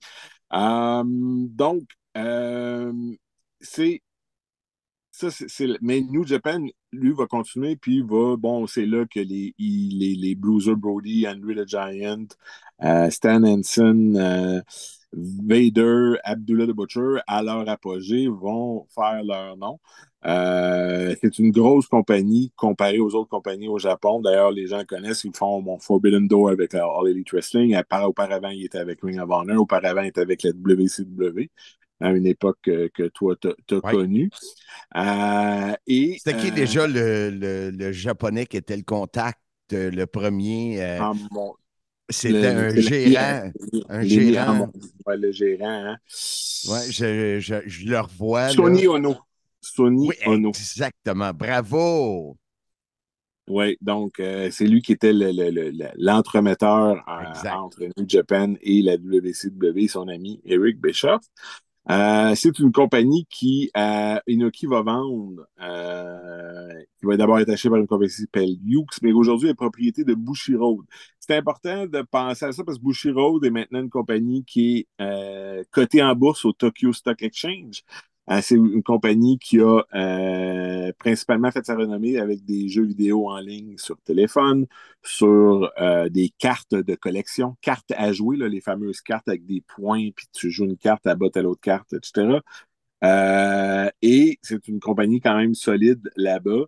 Ils ont acheté en 2019 Stardom. Donc, euh, depuis 2019, New Japan a une compagnie sœur qui est une compagnie uniquement de lutte féminine. Mm-hmm. Parce que la lutte féminine au Japon a été très importante dans les années 90. Il y avait All Japan Women euh, et c'était en aucun lien avec All Japan Pro Wrestling. Mais c'était la lutte euh, à voir à cette époque-là. Le style d'aujourd'hui était beaucoup influencé par ce que ces filles-là faisaient dans les années 90. Euh, Manami Toyota est, selon moi, probablement une des meilleures lutteurs, lutteuses, euh, sexe, poids confondus de tous les temps. Euh, faites-vous plaisir, allez voir Manemi Toyota en ligne, vous ne serez pas déçus. Euh, puis, puis dans les, gens qui sont des lutteurs aujourd'hui, vous allez peut-être même trouver des trucs ou des choses que vous allez pouvoir utiliser dans vos combats. donc, le, Japon, comme on le disait au début, était un, endroit où on, donnait beaucoup de place aux lutteurs américains. Euh, les gaijin, qui est le mot étranger mhm. euh, pour le Japon. Euh, donc, et on avait tous. On peut remplacer gaijin par méchant si on veut. C'était un peu toujours de comment le japonais va réussir à supplanter l'américain ou à supplanter l'étranger ou à devenir son égal ou à devenir son partenaire selon, selon les époques. Euh, Bruiser Brody était un, nom important là-bas. Euh, on, se souviendra aussi de, notre ami le géant ferré, Andrew the Giant, euh, qui a eu connu une grande carrière avec New Japan Pro Wrestling dans les temps où il y avait des échanges avec la WWF. puis sa renommée, on en parle beaucoup en détail dans notre livre sur André, sa renommée telle que on va du côté de New Japan après la carrière d'André avec WWE qui se cherche un endroit pour travailler au Japon. On va faire l'entremetteur pour l'envoyer à la concurrence vers All Japan Pro Wrestling. Euh, et il va devenir le partenaire euh, de mise de Giant Baba, qui lui aussi est, en semi-retraite, si on veut. Et euh, All Japan avait une très grande loyauté, puis il y avait une espèce de concept d'espèce de match de légende ou un match en lien avec, euh, comment je pourrais vous expliquer ça, euh, la, tradition. Et André, jusqu'à presque sa mort, va lutter régulièrement en deux contre deux d'abord, ensuite en trois contre trois, on va leur mettre un plus jeune avec euh, Baba et André pour faire des trois contre trois, pour avoir l'occasion de toujours travailler et d'être toujours dans le domaine de la lutte. Donc, ça a longtemps été au Japon la tradition, l'honneur, euh, on, a été engagé par une compagnie, puis on restait avec cette compagnie de lutte-là pour toute sa vie. Euh, les lutteurs faisaient d'excellents salaires. Euh, jusqu'aux années 90, quand la WCW a commencé à offrir des contrats garantis, les contrats de, 18 semaines, 22 semaines par année avec All Japan et New Japan étaient parmi les contrats les plus alléchants qu'un lutteur pouvait décrocher. Il n'y avait pas 12, 22 spots de ce genre-là. Mais euh, des gars comme Stan Henson ont fait leur renommée d'abord euh, au Japon, un très grand ami avec André. Ils ont fait d'ailleurs leur renommée ensemble. Il y, a, un match spectaculaire d'André et de Stan Henson où André se fait enfourcher. Et vous ne croirez pas, euh, Stan Henson André Giant, New Japan, vous pouvez chercher ça sur YouTube, vous pouvez chercher ça sur New Japan World, ceux qui sont les chanceux. Moi, je me mm-hmm. souviens, euh, mes premiers, mes premiers pas dans la lutte japonaise, on échangeait des VHS avec des Japonais ou avec du monde qui avait déjà échangé avec des Japonais pour trouver ces combats-là. Aujourd'hui, ça se trouve sur YouTube euh, où on a carrément accès à une plateforme qui s'appelle New Japan World qui permet de voir les événements en direct ou de voir toute l'archive euh, de New Japan quand je travaillais sur l'île de Pat. Il y a Pat a travaillé pour New Japan, pas beaucoup, pas tous les matchs sont là, mais il y a des choses que Pat me racontait que là, hop, Pat est là au ringside avec tel autre lutteur. Euh, puis bon, il y a souvent des, des cornermen à cette époque-là, donc euh, je trouvais ça super intéressant de voir un peu euh, ce temps-là, parce que la lutte japonaise a toujours eu un lien avec l'Amérique aussi, c'est-à-dire qu'on va envoyer régulièrement des lutteurs ici. Mm-hmm. Giant Baba a lutté à Montréal pour Johnny Rougeau. Euh, puis, euh, on, le voit Okada qui avait lutté avec euh, le. Euh, tu t'en souviens peut-être pas, mais Kato, je pense, à un moment donné, avec TNA. Okada était là. là, il est revenu, puis il a fait un match. et là, c'est là la loyauté, les choses, les temps changent au Japon comme ici. Euh, Okada qui a donné sa notice avec euh, la New Japan et on s'attend à le voir débuter à temps plein en Amérique euh, en 2024. on est à une autre époque. Euh, ben, avec Bushiroad qui, qui, est maintenant au Stock Exchange, euh, on était très fermé au Japon. On ne laissait pas entrer les étrangers ou une compagnie étrangère acheter euh, des compagnies. moi, je crois qu'une des prochaines expansions de TKO et du groupe WWE UFC ah, serait potentiellement une acquisition de Bushiroad. C'est des compagnies qui seraient en synergie et ça donnerait un pied d'entrée vers l'Asie. Euh, avec un marché fort euh, pour un WWE Japon. Euh, on peut penser qu'avec l'arrivée de TKO, le départ complet de Vince, les options de, de créer un WWE Amérique latine, un WWE Europe, un WWE Asie, Japon, c'est des choses qui pourraient se produire dans les prochaines années. Et on a maintenant les moyens euh, avec le groupe TKO de dire euh, si on veut, on veut pas commencer avec euh, Anna. Malgré qu'on a travaillé avec le, le- All Japan actuel, le, fils de Steven Regal euh, est allé faire un combat euh, récemment là-bas. Euh, on pourrait entrer par la grande porte au, Japon en s'associant et en, en- fusionnant, euh, si on veut, Bushiroad euh, à TKO à, à un moment donné. Je pense que c'est à surveiller dans les prochaines années avec le deal Netflix qui vient de se signer à, à- Ouais. c'est le, le 5 milliards sur. Ça semble euh, démesuré, mais c'est le chiffre. Euh, tout est possible. Euh, donc, je pense que on le voit dans le monde des médias avec les syner- diverses synergies. Déjà, Warner Discovery parle de se fusionner avec Paramount ou avec Universal. Euh, on va toujours rapetisser, puis il va toujours avoir de- des, agglomérations comme ça. Je pense que ça va être une des seules façons aussi de survivre. Donc, les gens comme la WWE qui maintenant vont s'associer avec Netflix, ça a l'air gros comme ça, mais sont en avance sur leur temps, encore une fois. Euh, il ne sera pas loin le jour où la NHL va signer des contrats exclusifs. Ils ont commencé, Major League Baseball a signé un, un petit deal avec euh, Apple TV, Amazon La Prime NFL. NFL. Euh, la, la- la Ligue de soccer est déjà sur, sur Apple. Ça va se faire. là. Ouais, Fait que- ouais. Un jour, c'est la NFL ou c'est la NHL ou c'est la NBA qu'on va entendre qui ont signé ce genre d'entente-là, mais la WWE est souvent aux premières loges dans ce cas-là. Comme la lutte l'était avec le câble euh, dans le temps ou la télévision euh, dans les années 50. hein.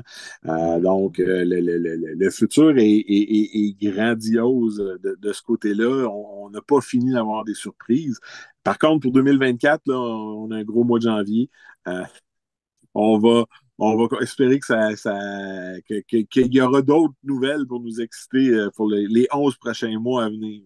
Exact, exact. Écoute, Bertrand, euh, je pense le fait peut-être que les, les, les vrais, vrais, vrais gros fans de lutte, euh, le fait que c'était loin, c'était inaccessible, et, qu'aujourd'hui, justement, comme tu le dis, tout est, plus facilement accessible. et- exactement, exactement. Et que tu peux euh, prolonger euh, ton, ton menu de lutte euh, avec la lutte japonaise. Ben, j'en ai appris beaucoup et, euh, et je l'apprécie.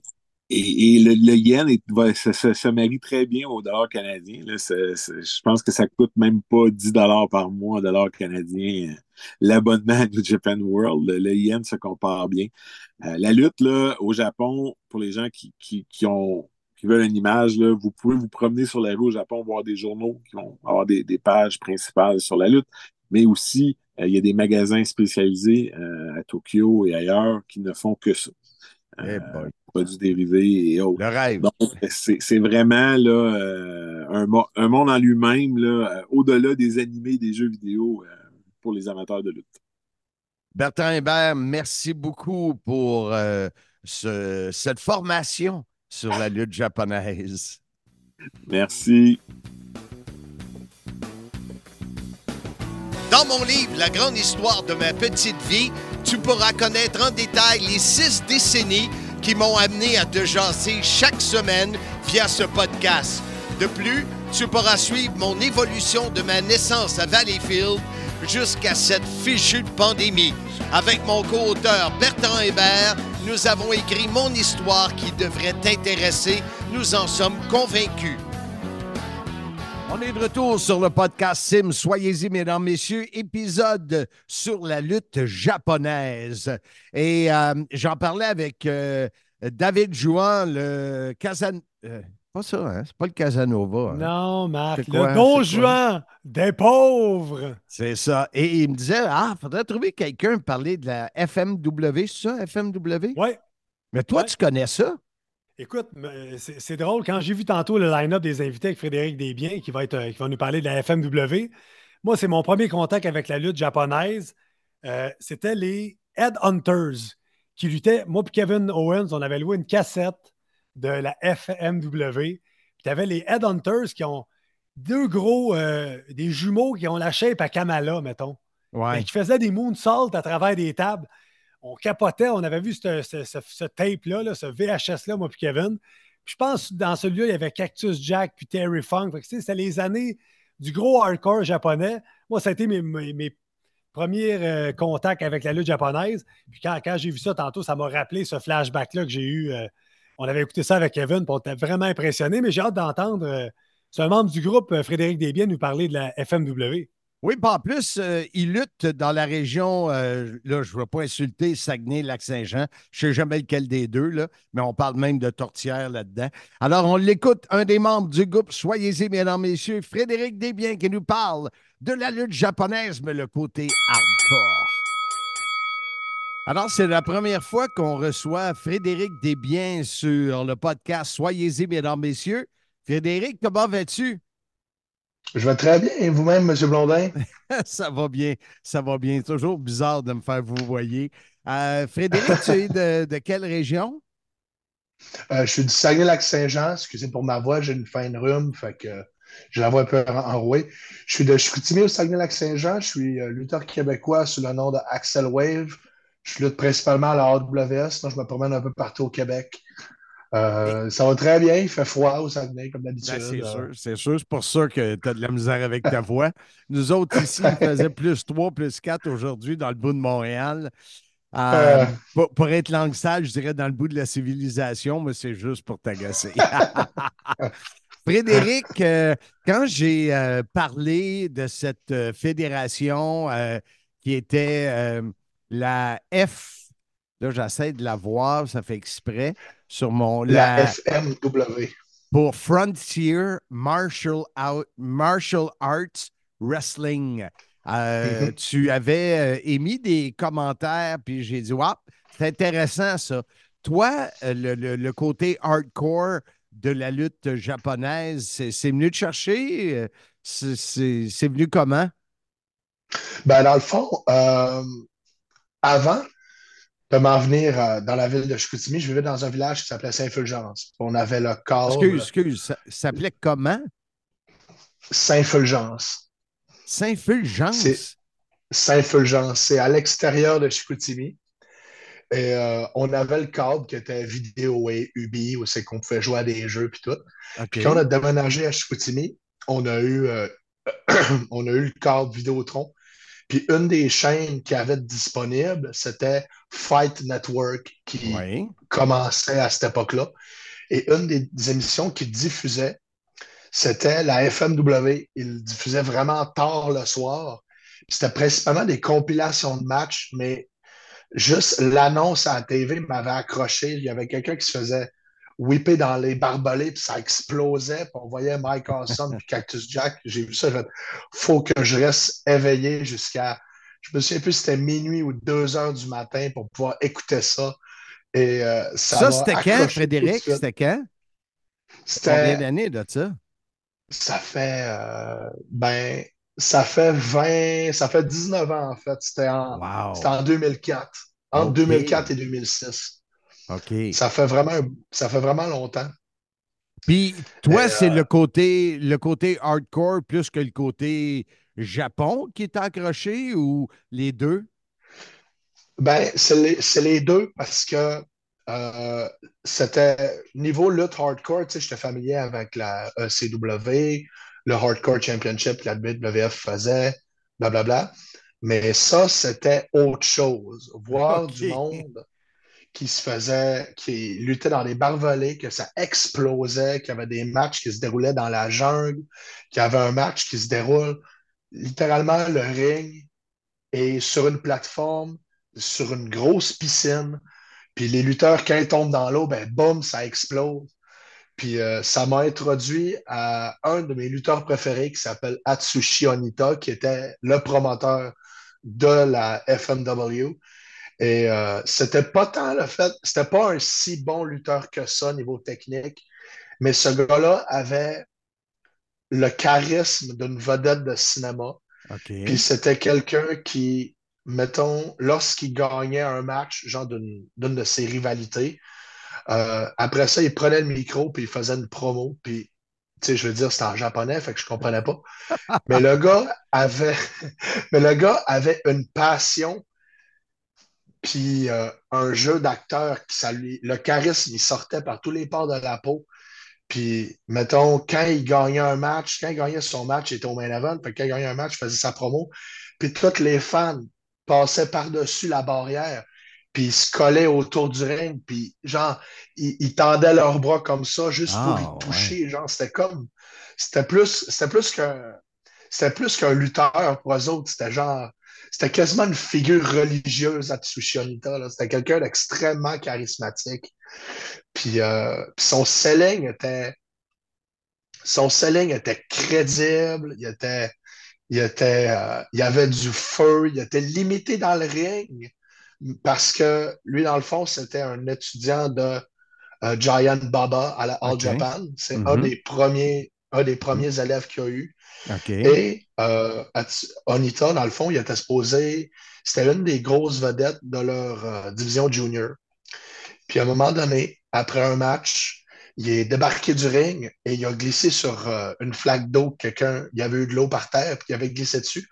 Puis il s'est complètement il s'est il s'est complètement détruit il s'est complètement détruit le genou, il s'est déchiré les ligaments. Fait Il ne pouvait plus faire ce qu'il faisait. Le high flying pour lui, c'était terminé. Puis euh, il, a essayé d'avoir une coupe. Il a essayé d'avoir une coupe de match par après, mais Giant Baba, qui était le promoteur de la All Japan, il a fait savoir écoute, la lutte pour toi, malheureusement, c'est terminé. Puis il l'a comme forcé à se retirer. Puis lui, ben, il n'était pas du genre à accepter euh, un refus. Fait qu'il a fait non, non, non. Je vais, il, va, il va trouver le moyen de se rendre riche avec la lutte, il va trouver le moyen de devenir une vedette. Puis ça a été sa manière. Au début, la FMW, il l'a fondé parce que ça s'appelait Frontier Martial Arts. Il y avait les cartes, il mélangeait beaucoup euh, des lutteurs professionnels traditionnels avec des gens d'arts martiaux il y avait, une, euh, il y avait un partenariat avec euh, euh, une organisation au Japon qui s'appelait la WKA, la World Karate Association. la première grosse feud de la FMW, c'était Onita, qui était le promoteur de la FMW. Et j'ai son nom ici pour ne pas me tromper. Masashi Aoyagi, qui était la vedette principale de la WKA, qui était un vrai karatéka. Fait qu'ils ont fait plusieurs matchs ensemble, hybrides, quasiment un ancêtre du MMA, dans le fond. Puis ils ont fait des matchs, mettons, euh, la WK, eux autres, leur, euh, leur, euh, leur, ville principale, où est-ce que ça se passait, c'était. Colin, je me souviens plus. C'était C'est tellement pas grave. C'était au Japon, puis mettons Tokyo, là, c'était l'endroit d'Onita. Fait ils faisaient un match au QG de la World Karate Association. Aoyagi gagnait. Ensuite, ils en faisaient un à Tokyo et Onita allait au vert après ça. Ah, puis, euh, oui, puis il y a eu également, il y a également euh, le boxeur, euh, l'ancien champion poids lourd de la boxe qui avait battu Mohamed Ali, Leon Spinks, qui a fait quelques matchs là-bas. Hybride ah, boxe et lutte. Et les matchs-là sont très. Mais c'est pas. Ceux qui n'ont pas vu le geste, le pouce en bas. oui, l'aspect. l'aspect spectacle était là. Je veux dire, c'est comme tu dis, sais, là, dans les années 90, tu dis cet homme a battu Mohamed Ali, puis les gens sont comme OK, on va aller voir ça, tu sais, la ben curiosité. Ben oui. Puis euh, il y a eu énormément de lutteurs euh, marquants qui sont passés par la FMW. Ils ont gagné en popularité rapidement euh, à cause du charisme de Onita, mais également parce que c'était vraiment, vraiment différent de tout ce qui se faisait à l'époque. Puis euh, ils ont rempli des, stades. Il y a un stade de baseball qui s'appelle le Kawasaki Stadium. Ils l'ont rempli quelques fois. Puis euh, avec les feuds d'Onita, puis tout. Puis euh, à chaque fois, les fans en demandaient plus, puis en demandaient plus, puis en demandaient plus. Puis Onita, il donnait, il donnait, il donnait. Mais au fil du temps, c'est garoché dans les barbelés, c'est garoché Oui. dans le feu, c'est Ouais. garoché partout, ça laisse des marques. Surtout quand tu as été blessé au genou bien avant. Oui. Puis il y a une coupe de reprises où est-ce que Onita a manqué de mourir, littéralement. Ah, Euh, Il y a eu deux incidents, en fait. Il y en a eu un où est-ce qu'il avait avalé un morceau de barbelé par accident. Ben, dire par accident, personne ne fait ça volontairement. là. Ouais, ouais. Mais Puis il y a eu un autre match où est-ce qu'il avait été victorieux dans une rivalité. Et euh, pour célébrer, il est sorti dehors avec les fans, yeah, il buvait avec eux autres, tout allait bien, il se promenait dans les rues. Puis il a sauté dans une rivière pour euh, euh, célébrer sa victoire. Mais l'affaire, c'est que la- l'eau de la rivière était contaminée par. euh, elle n'était pas très propre. Eh fait que l'eau est rentrée par ses blessures et ça, il y a eu une grave infection. Il Aïe, manqué- aïe. il manqué Aïe, aïe.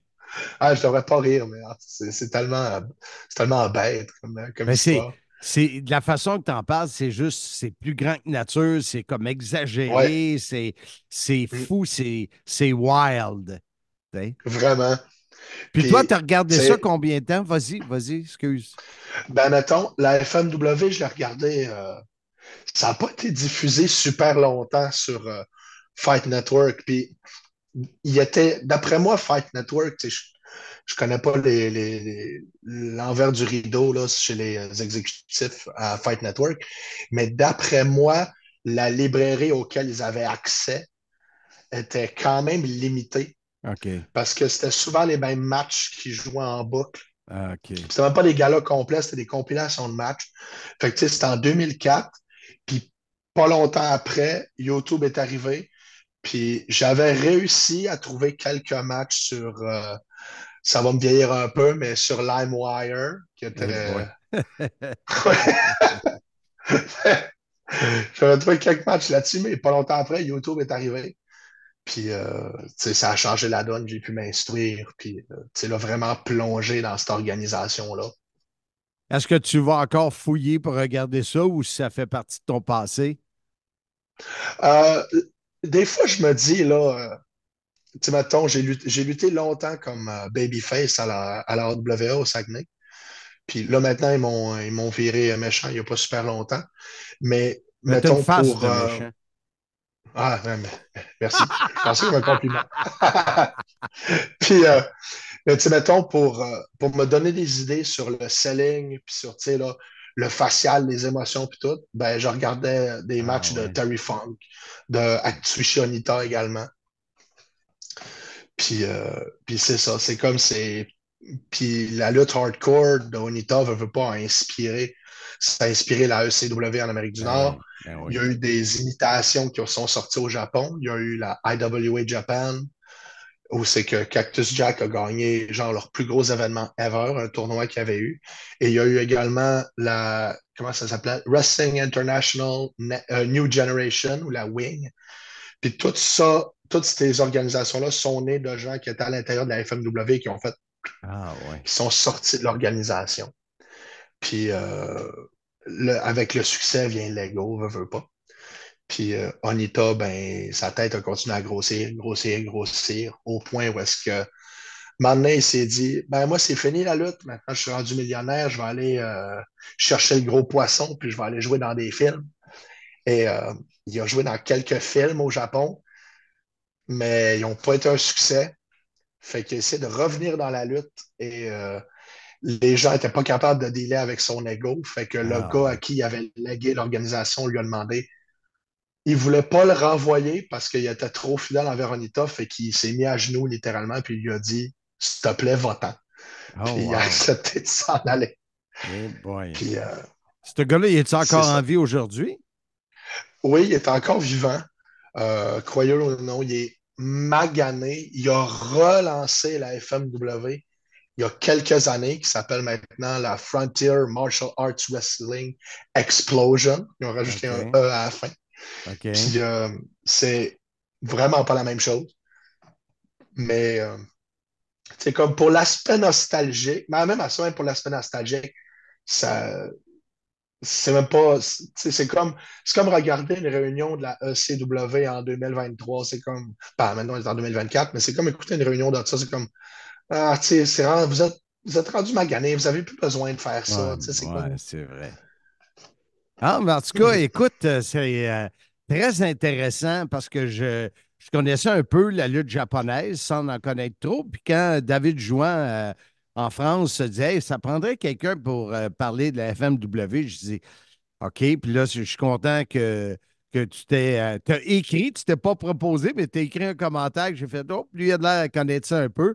Fait que j'apprécie beaucoup ce que tu as amené euh, sur le sujet. Et euh, sachant que tu, euh, tu es lutteur et que tu es un méchant, ben, je te souhaite de bien continuer ta carrière. Et j'espère qu'on va te que tu seras de retour à moment donné s'il y a un sujet que dans ceux que je pose, que tu dis Hey, j'aimerais ça embarquer, ben là, la, la glace est brisée malgré que vous autres, le lac, il coule jamais là, à l'année, là, il est gelé. Et en terminant, Frédéric, euh, reste dans les tourtières du lac Saint-Jean au lieu des barbelés. Mange pas de barbelés. Non, jamais. C'est ben, Pas bon. c'est ben trop bon de la tourtière. La Un vraie gros- tourtière. là. Ben, je le sais, vous autres, c'est la vraie. Un gros, gros merci, puis au plaisir de te reparler, Frédéric. Merci beaucoup. On est de retour sur le podcast Sim. Soyez-y, mesdames, messieurs. Wow! Hey, c'est c'est plate que vous soyez, vous étiez pas là pendant la pause parce que moi puis Marc, on est bon pour s'obstiner en dehors des ondes. En ondes Non, aussi, on est me pas pire. demande c'est quoi le nom de lutteur de Frédéric Desbiens? Je le sais pas. Il dit tu t'en souviens pas. Non, je le sais pas. Tu t'en T'es amnésique. Marc. Assume-le. Qu'est-ce qu'on faisait là? C'est ça que je me disais. Écoute, j'espère que ça vous a donné le goût de- d'en connaître plus sur la lutte euh, euh, japonaise. Euh. Et c'est sûr qu'il y en a beaucoup dans leur bucket list qui aimeraient vraiment ça aller euh, au, euh, au Japon. Tu sais, mais quand j'ai dit à Cody McWild, j'ai hâte d'aller à Shanghai, Ouais. celle-là, celle-là, il l'a trouvée bonne. Ben ça, moi, tu parles de bucket list. Moi, c'est une des choses que je regrette de ne pas avoir fait, avoir été lutté au moins une fois au Japon. J'aurais aimé ça le faire. C'est quelque chose de gros, là, aller au Ah Japon. non, c'est immense. euh, Mais tu sais, as des gars qui ont été, Chacal ouais. y était dans le passé. Je pense que Sexty Eddie y a été, Lufisto y a été. Tu sais, mais ça, c'est quand même quelque chose. là. Ça fait partie Ouais. du, du passage d'un lutteur d'aller faire un tour au Japon. C'est là que Kevin Owens a été. Il est allé faire un tour au Japon, il est revenu après. Donc, tu sais, c'est- une, une grande, grande porte pour euh, le monde de la lutte. En terminant, tu as mentionné le nom de Chacal. Il travaille sur la nouvelle étiquette de la BW qui sera en canette À la Goyave. à la goyave. Ça, Alors, c'est bon, là. Ouais, hein, c'est pas pire de la goyave. Ah ouais. Euh, et euh, la semaine prochaine, Ansem, on va se parler des factions. Ça fait longtemps. Ouais. euh, J'ai déjà plusieurs entrevues de faites. Ah, je te dirais, elles sont toutes faites. Moi, je pensais que c'était cette semaine qu'on allait parler de faction, mais là, on a interchangé les épisodes, mais Oui, je ne sais pas pourquoi, mais en tout cas, David Jouan va me suivre. ben oui, ben oui. Mais, les factions, on a Mathieu Lavigne qui fait un top. Ouais, qui fait un top 5 et qui, de- comme de raison, n'a pas tout à fait terminé son top 5 sur les costumes. Euh, on a euh, Joey Soprano qui nous donne Oui. son avis du côté euh, de manager. On a Alex Morin, la fierté, un autre membre du groupe, la fierté de Bécomo. Ben qui oui. finit même, il finit même son entrevue en nous donnant un petit exposé touristique, qu'est-ce qu'il y a à faire à Bécomo. Veux-tu que je t'en Wow. dise quelques-uns? Non, non, brûle pas les punch d'Alex Morin. Ben oui, il n'y a rien à faire à Bécomo. Ah, c'est vrai. Il n'y a rien là. Et on aura d'autres invités qui vont s'ajouter, Vincent Lapointe, entre autres. Alors, euh, ça sera très intéressant de se parler des factions. Alors, je te souhaite un prompt rétablissement, mon cher Ansem. Merci, Arrête partner. de vomir, arrête de. Là, ça tient. Hey, Fais-moi pas penser à ça, s'il vous plaît. Hey, Marc!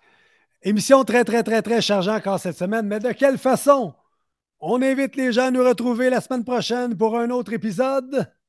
Très facile. D'abord, vous m'envoyez 20 pièces pour une euh, chance de participer et de gagner quatre billets ensemble, même soir, pour une soirée de boys, de girls ou de couple. euh, au Centre Bell, voir le Canadien. Et en plus, ben moi, je vous dis, soyez-y, mesdames, messieurs.